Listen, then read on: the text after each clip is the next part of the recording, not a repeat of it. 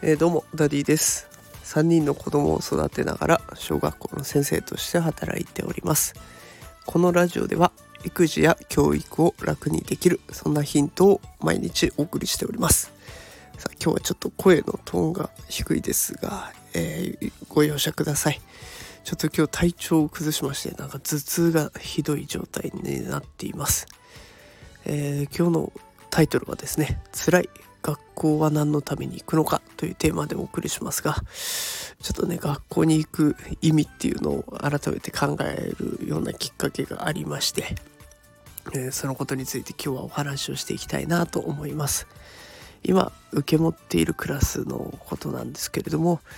非常にねいろんな子がいまして、えー、例えば嫌なことがあると学校から飛び出しちゃう子がいたりとか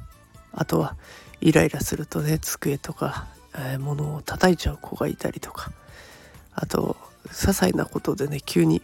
大声で泣いちゃう子がいてその場に固まっちゃう子がいるんですね。でそれとか急に不安にな不安に襲われて教室に入れなくなっちゃう子がいたりとかあとは重い食物アレルギーを持っているんだけれどもそのいろんな指示を出した時にその指示の理解ができない子がいたりします。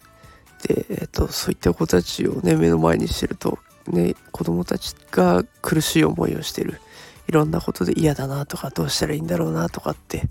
悩んだり苦しんでいるんだけれどもそれに対してね学校って解決できてるのかなって何のために学校来てるんだろうなってすごく悩んでしまっています。で私自身も今ってこうやって体調崩してるのはきっとねいろんな疲れが出たんだろうなと思います、えー、いろんな子がいていろんな判断をしないといけない状況がもうずっと続いていてうん子供たちのためにどんなことができるのかって考えるんだけど答えは出なくてまあそれでも前に進むしかないようなそんな状態です。